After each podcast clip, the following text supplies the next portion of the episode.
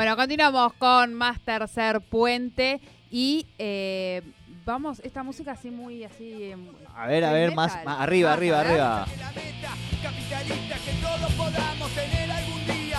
La camioneta que cabeza más concheta.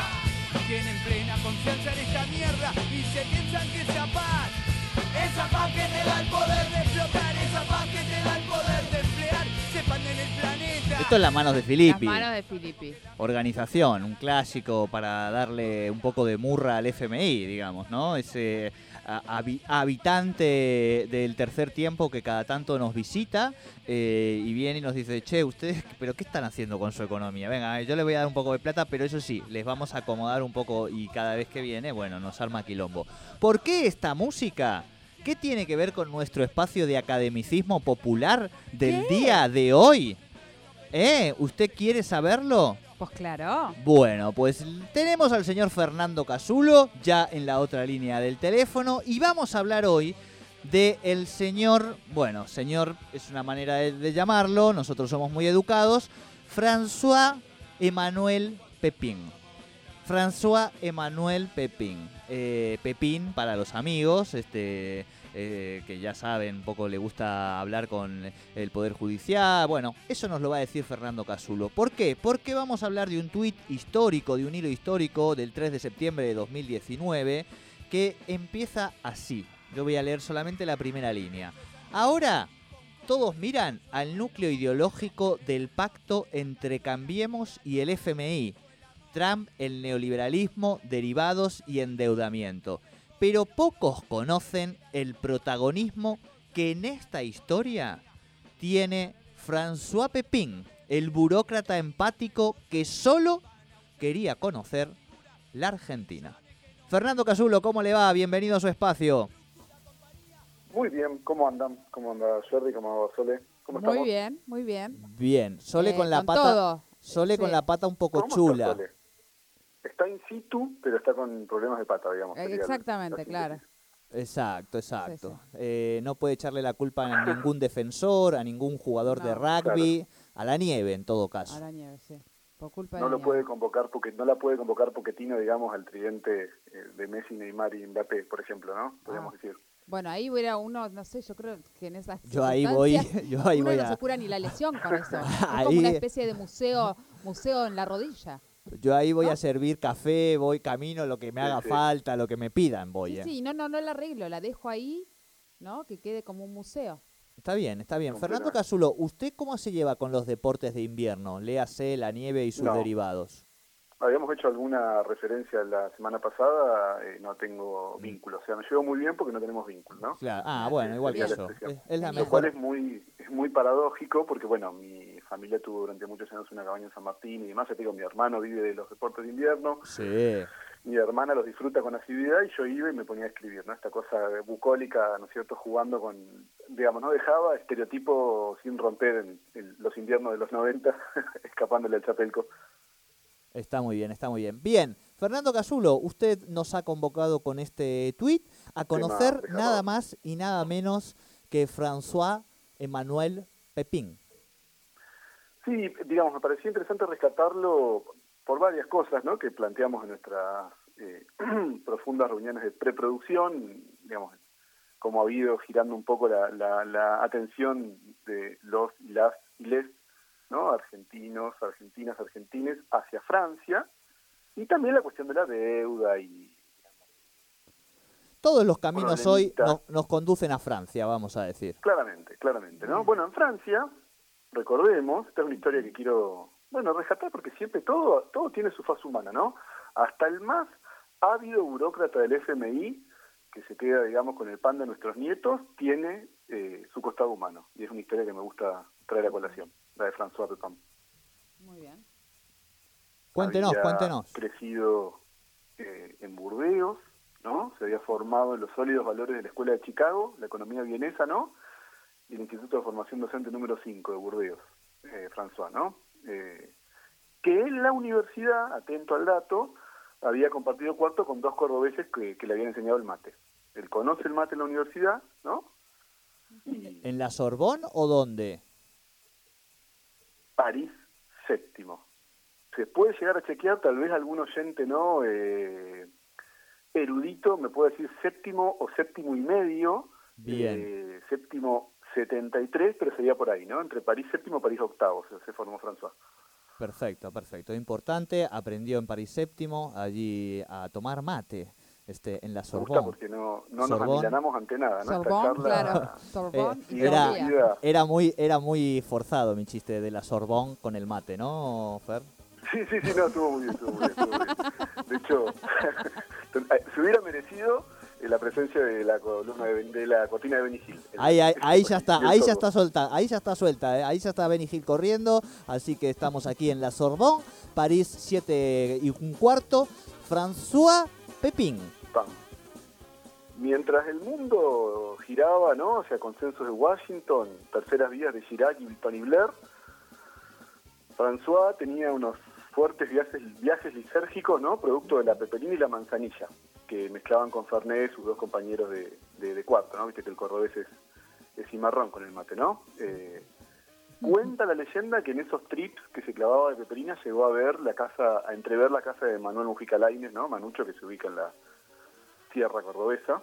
Claro, Y bueno, ¿no? Como que fue generando toda una, una simpatía, vínculo, Bien. un amor por nuestro país, ¿no? Eh, cuando recibido, con llenos, lleno, ¿no? Como todo recién graduado, ¿no? Un joven, un joven, digamos, recibido, sueños idealistas, ¿no? Idealistas de carry trade, idealistas de bicicleta, taza, digamos, ¿no? Y demás. Eh, y fue contratado como economista junior en el FMI. Eh, François Pepá fue, digamos, lo primero que llegó, digamos, su primer día de, trabajo en el FMI, el Fondo Monetario Internacional, recordemos, institución surgida al calor de la segunda posguerra, llegó su paquete de CBC saborizada, ¿no? Naranja, y una estampita de Gilda. Eh, así era el, el amor que él tenía, ¿no? Por la patria de Sarmiento, de lo pérfido, ¿no? De, de Messi. claro. Cuentan algunos que también había querido hacer un sticker de, de que le había visto a lo pérfido de no fueron 30.000, pero que después se arrepintió, ¿no? y se dio cuenta que se podía llegar, que probablemente los compañeros cordobeses, digo, siendo dos cordobeses, uno de los dos podría haber estado acordado, eh, dado, digamos, la estadística ¿no? de- ideológica de esa provincia, pero nada, por supuesto es un chiste, eh, pero que si esto pasaba mayor y él tenía, digamos, que de alguna manera volverse un hombre público, ¿te acuerdas que los burócratas del FMI en la época de la canción que usamos en la, en la columna Sí, eh, eran 90 bastante públicos, ¿te acuerdas del Indio Sin? Que era como, bueno, le seguíamos el recorrido y de pronto iba acá y a quien cae y le veíamos al tipo clavarse una molleja ¿no? en San Telmo. Bueno, él sabía que con eso el sticker de los no fueron 30.000, más en esos años afiebrados podían ser medio, medio complicados, ¿no? Tal cual, tal cual. Pero de pronto, ya un poquito más avanzado, más sostenido, eh, sucede, ¿te acuerdas? Año 2005, Néstor Kirchner decide eh, el pago, vamos a decir, en contado de el- la deuda de la Argentina con el Fondo Monetario. Fue de los peores días para François Pepin, ¿no? Casi que Claro, porque ese día. sí, sí, o sea, él, él es, él es el vínculo entre el FMI y la Argentina, vamos a decir, es François Pepin. Si, Era François Pepin y es como que si se dejaba de pagar, él no Claro, perdía ¿cuál era su rol? Quedaba, quedaba des- de- sin identidad François Pepin. Apenas era un, ¿no? un- un François más. ¿no? Sin el puente de plata. Claro, claro, claro, claro. ta- Totalmente, totalmente. Pobre François Pepin. Por suerte después vinieron otros gobiernos. Sí. Bueno, él por eso, él cada vez que veía una foto de Toto Caputo swapeando Libor, eh, suspiraba, ¿no? Se sentía activado.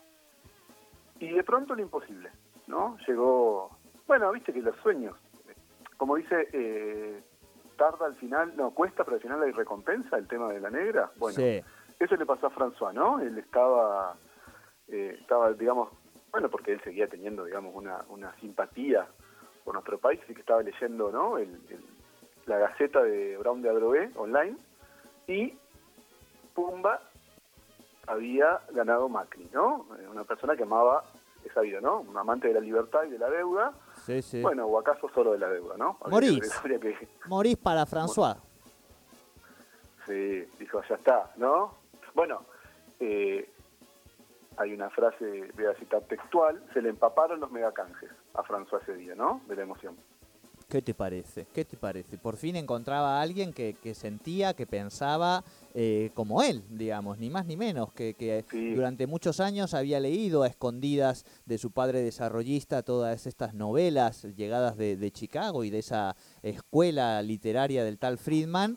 Y claro, de repente verlo François, Maurice, de frente, mirándose el uno al otro, era un, un- casi como esos espejos que te ponen bonito, digamos. Sí, sí, sí, fuerte, fuerte. Fuerte y aparte, eh, digamos, prefiguraba un futuro, ¿no? Eh, luminoso, porque la posibilidad de... Pero bueno, sin embargo, un último, marcando un último alto en, en el relato, yo no sé si vos te acordás, pero 2016 por ahí todavía no era del todo, digamos, eh, bienvenido el FMI y hay un cartel que se saca Sí. Nico Duhovne, eh, Sí. decía, no volvemos al fondo. Cuando era, cuando era columnista, cuando todavía no era ¿No? ministro, digamos. todavía como un picante, ¿no? Eh, acompañante de Pagni en, en, en Odisea. François a veces se puso chinchudo, ¿no? Estuvo a punto casi de tirar las colecciones gráficos de Paturucito que guardaba de niño, ¿no? De purrete, porque recordemos que él era un burócrata empático con, con nuestro país. Exacto, exacto. Ca- cada, cada cosa que encontraba se la llevaba, que tuviera que ver con la Argentina, con el sorbete, con el el No, mate. no, no, no, eh, escúchame, bombilla de, ¿no? Mate listo, lo tenía.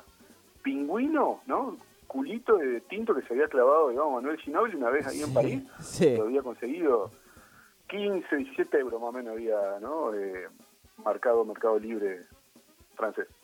Sí, sí, sí, sí, sí. Y bueno, y, y para la historia queda ese momento donde él creyó que, que se encontraba con Julio Cortázar, ¿no? Este, claro, caminando, caminando por París, pobre, lo confundió con un jugador de básquet, a Cortázar, que en esa época, hombre alto, este, delgado, y por aquellos sí. entonces, claro, los jugadores de básquet en, en Francia eran blancos, digamos, no, no era como en los deportes ahora, ¿viste? Entonces, claramente. eh, claro, le empezó a pedir un autógrafo, a recordarle sus obras, le decía Rayuela, Rayuela, y el tipo, claro, jugador de la selección francesa, Sí. le decía, Rayuela va a jugar Le Puche Madrid, le decía, no, no, no, yo Claro. jugador de básquet, bueno, un quilombo armó. No pisé la raya, no se fue la pelota, no pisé la raya, decía el, el, el basquetbolista, ¿no? Exactamente, exactamente. Pero bueno, lo importante es que, que François, por lo menos, él es tanto el amor que tiene, en definitiva, aunque a veces nos ponga en complicaciones, pero es tanto el amor que tiene por la Argentina que le pasan estos episodios, ¿no? Claro, pero bueno, así todo, digo, para ir ¿no? llegando al, al clímax, al creyendo, al punto final del creyendo, un día le llega una documentación que dice prestar ¿no? 50 mil millones de dólares, 50 mil y 54 mil, eran minucias, digamos, Sí. para lo que le estaba pasando en su corazoncito, y él puso chi, ¿no? Eh, ¡Chi! chi, fue... 56 mil millones de dólares. ¡Chi! Sí, me parece que es hermoso. Me parece que rescatar de esa deuda, digamos, que hundió en la pobreza, ¿no? Que nos generó, digamos, una severos problemas, digamos, de, de ingreso de divisas y demás. Recordar esa firma Chi de François me parece que nos deja una, una muy linda enseñanza. Bueno, y de hecho, porque obviamente, ¿no? Cuando se avanzó con estos pagos y se fueron librando esto- esta deuda que, se, tomó nuestro país con el fondo, el primero que se anotó para hacer el que hiciera las, las revisiones, ¿no? Las famosas revisiones técnicas fue mm, François, puso en los informes, ¿no? Cuando, bueno, a dónde tenía que ir a dirigirse, que ya puso, estoy feliz, estoy triste, no estoy, me fui a Bariloche. ¿no? Sí, sí. Aparte, no, no, y él, él, claro, incorpora, trata de incorporar también el, el, el lunfardo nuestro, digamos. Claro, o sea, claro. ese es el, el- es tanto, es un poco Tanto feliz. el amor, claro, por, el, el y la personaje de. Woody Allen. ¿viste? Claro, es tanta la empatía que, que un poco se eso, él eh, te habla y de hecho, o sea, esto está mal por ahí que Se lo contemos. con la argentinidad. No, no, no, y tiene él esa campera eh, que tiene atrás en la espalda, las Malvinas son argentinas, digamos, ¿no? Y- ah, bien, bien, bien. Claro, y una Bueno. cosa es, digo, eso ir por las rutas argentinas, eso Fernando lo sabe, y otra cosa es caminar por Francia, digamos, No, claro. eh, Con con, esa con camperita. esa camperita, ¿qué te parece? No, no, sin duda, sin duda. De hecho, eh, él tuvo, digamos, en algunos momentos, ¿no? Esta situación de volver a su Burdeos, digamos, y, y, bueno, ¿cuándo, cuándo jugamos fútbol 5, no? Y bueno, hay una incomprensión ahí, ¿no es cierto? Eh, Hoy no toca botón, lo pasan hoy, ¿no? ¿Por qué canal? Pasan matrimonios y algo más. Era, es, es muy duro, la vida del, del francés empático con Argentina en Francia. ¿Qué te Un momento parece? que no había internet ni nada, ¿no? Recordemos eso. Tal cual, tal cual. Y aparte, bueno, como decimos, momento eh, es de esplendor de su carrera dorada en, en esta transformación vincular entre el Fondo eh, Monetario Internacional y la Argentina. Este préstamo que sale con un chi en una semana, básicamente en una semana pasa, ni siquiera pasa por el Congreso este endeudamiento, pero en un momento este dinero medio como que, que desaparece, Fernando. O sea, como que... Digo, eh, nadie sabe bien dónde está, qué pasó con él. Estuvo, sí Bueno, estuvo, pero, que hasta dónde estuvo, sin ir más lejos, sin ir más lejos, cuando le preguntan a François, no sé si la totalidad de los 54 mil, pero uno de los desembolsos de 3 mil millones, Sí, ¿no? Y le mandan un poco a, a una videoconferencia, no sé, estas cosas que hacen los, los funcionarios de tan alto rango. François, ¿qué pasó con la, no? ¿Dónde, dónde la, la, le moscá, François, le, ¿no? El billuyo. What? ¿Cierto? UL billuyo. claro. François no pudo responder, se estaba atragantando, estaba comiendo una mollejita al verdeo en una parrilla de tigre. Tal era el cariño eh, que tenía por nuestra cultura. Claro, mirá vos, François, ¿eh? Bueno, esto yo creo que es muy importante conocer a estos, a estos personajes que no sé si tienen algún nombre, Fer, eh, en la historiografía más formal, que son estos que anónimos, digo, pero que, que son necesarios para que hayan sucedido los grandes hitos de la historia, ¿no? Que son es- eso, esa correa, esa neurona que, que activa, que relaciona eh, los elementos principales y fundamentales para que sucedan momentos instituyentes como puede ser este este préstamo del fondo, ¿no? No, no, total, total. Son los sin nombre, ¿no? Los olvidados de la tierra. Eh, Los Bien. desterrados. Dice Fran Fanon, bueno, François Pepin, un desterrado. Un desterrado eh, tope de gama, ¿no? un desterrado top, Claro. pero desterrado al fin. Escuchamos una cosa, esto es muy interesante, eh, lo de desterrado, porque, bueno, eh, un poco lo, lo que se comenta es que se, él mismo, digamos, en- eh, cuando pierde Macri, eh, está un poco la, la- la situación en la que queda, que dice yo me destierro a mí mismo y se toma la cachola ahí en Tigre y se va a, a Uruguay. Y sí, claro, sí, sí. Bueno, sí, sin duda, es lo que decías vos al principio de la columna, ¿no?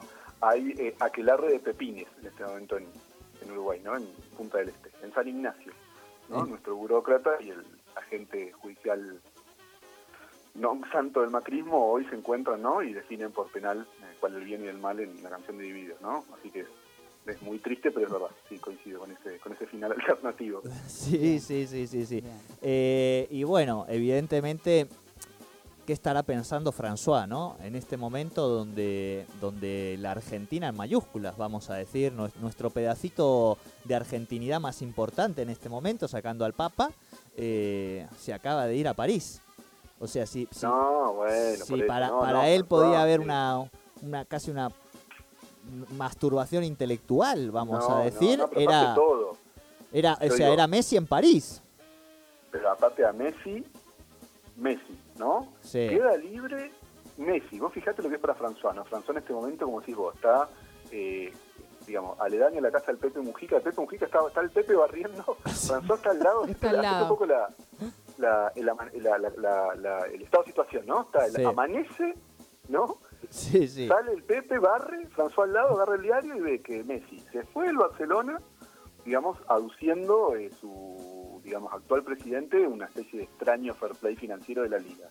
Llega a, digamos, su amado París, un argentino, en un club de una liga que tiene bastante estándares más bajos de fair play financiero, por eso puede fichar, digamos, en esta especie de Dream Team, con un equipo que está financiado, digamos, por cataríes un poquito vinculados a actividades, digamos, de derivados, ¿no? Financiar, digamos, en la finan- financiarización de la economía. François tuvo otra epifanía. Vuelve a Totalmente, encontrar un- es la segunda totalmente. temporada de François. Que claro. Ahora claro, el, claro, el- el continuará viene. Continuará. Exactamente. Es el O sea, continuo del último, siempre la última temporada para el TAC, tipo como era Breaking Bad. Bueno, se viene, se viene empieza la la, segunda. posible segunda temporada de François Pepin. o sea que en realidad la segunda temporada yo ya la estoy viendo. Ahí eh, puede ser en Netflix, capaz que firma con Disney, no sabemos François finalmente a quién le, le venda los derechos. Pero yo me imagino eh, Messi pateando ahí en el, en el estadio de París como que estuviera con los hijos, viste que subió Antonella Sí. ayer y qué sé yo. Patea una falta y salta François y ataja. Y aparece el cartel en letras grandes, temporada 2. Sí, François sí. Escúchame, Pepín. no, y viste esas cosas bien Ojo, eh. de cine francés, de cine francés, ¿no? que es como muy conceptual, y el último plano te muestra una canilla de oro del baño, ¿no? O sea, Totalmente, totalmente. Ahí tenemos el teaser totalmente de la presentación de la temporada 2 del único, del inigualable François Pepín. Este personaje fundamental y necesario cuando hablamos de la historia de Argentina y su vínculo con el Fondo Monetario Internacional. Fernando Casulo, la verdad que es un lujo, un placer, una alegría eh, tener estos momentos con usted aquí en la radiofonía local para seguir generando desde la radiofonía otro tipo de propuestas para acercarse a lo académico y a lo popular. el rostro humano del gran capital internacional hemos podido desentrañar hoy, así que también me voy muy contento. Muy Muchas gracias, bueno, chicos. muy bueno, realmente. Abrazo grande, Fer, hasta la semana que viene. Muy bien, Fernando Cazulo, Academicismo Popular. Ahí hablamos la primera temporada nada más. ¿eh? Esta es la primera temporada de François Pepin. Pepín. eh, y ya pronto, pronto seguro que se viene la temporada 2.